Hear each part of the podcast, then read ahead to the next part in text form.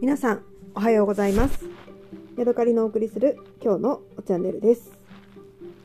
えー、前回のル録音で、えー、今からね海辺の散歩をしますよっていうお話をしたと思うんですけれどもえー、っとね予想通りというかね狙い通りねホッキ貝拾うことができました。しかもね2つ。もうね握り拳よりも大きいぐらいのねホッキ貝がね2つねコロンってね転がってたんですよ。もちろんね別々の場所ですけどね。でね、あの、拾えると思ってなかったので、え？あれ？これ中身あるじゃんみたいな感じでね、あの、拾ったんですけど、ちょっとね、自分をね、疑ってしまうほどのね、あの、状態で、えー、とってもね、嬉しかったです。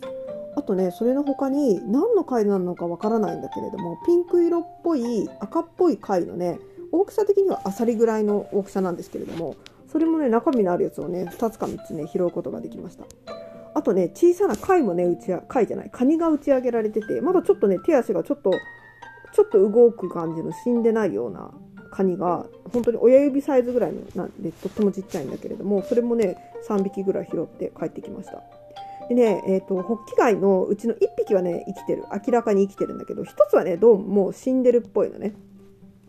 食べれるかね、ちょっとよくわからないんだよね。でもね、生きてる方の1匹はね、絶対食べられるので、えー、夜ね、お刺身にしてね、えー、夫と一緒に食べたいなと思います。えーとね、拾ったね、ホッキ貝を食べるのは初めてではないんですよ。一度ね、夫がね、海岸で拾ってきたことがあって、あのー、風の強い日の翌日はね、ホッキ貝が打ち上げられるよっていうことはね、あのこっちに引っ越してきた当初ね、聞いてたんですけれども、まさかね、本当に、あの拾うとは思ってなかったし、えー、今までね、結構ね、あの風が強くてもねその拾いに行くっていう頭がないというかすっかり忘れて過ごしていたので、えー、今回ねあの初めて拾えてねとっても嬉しかったです。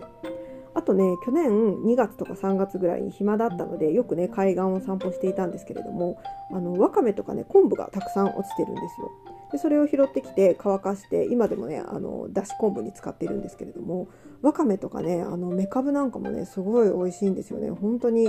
あ新鮮なわかめってこんなシャキシャキなんだぐらいな感じでね美味しいのでねまたあのそういえば寒くなったら拾いに行きたいなーって思ったんですけどね一応多分ね違法というかあんまりやりすぎるとねあの漁師さんのものらしいのでねそこら辺はちょっと考えつつという感じなんですけれども。はい。というわけでね、えー、今日はホッキ貝を拾ったよっていうお話でした。また次回お会いしましょう。さようなら。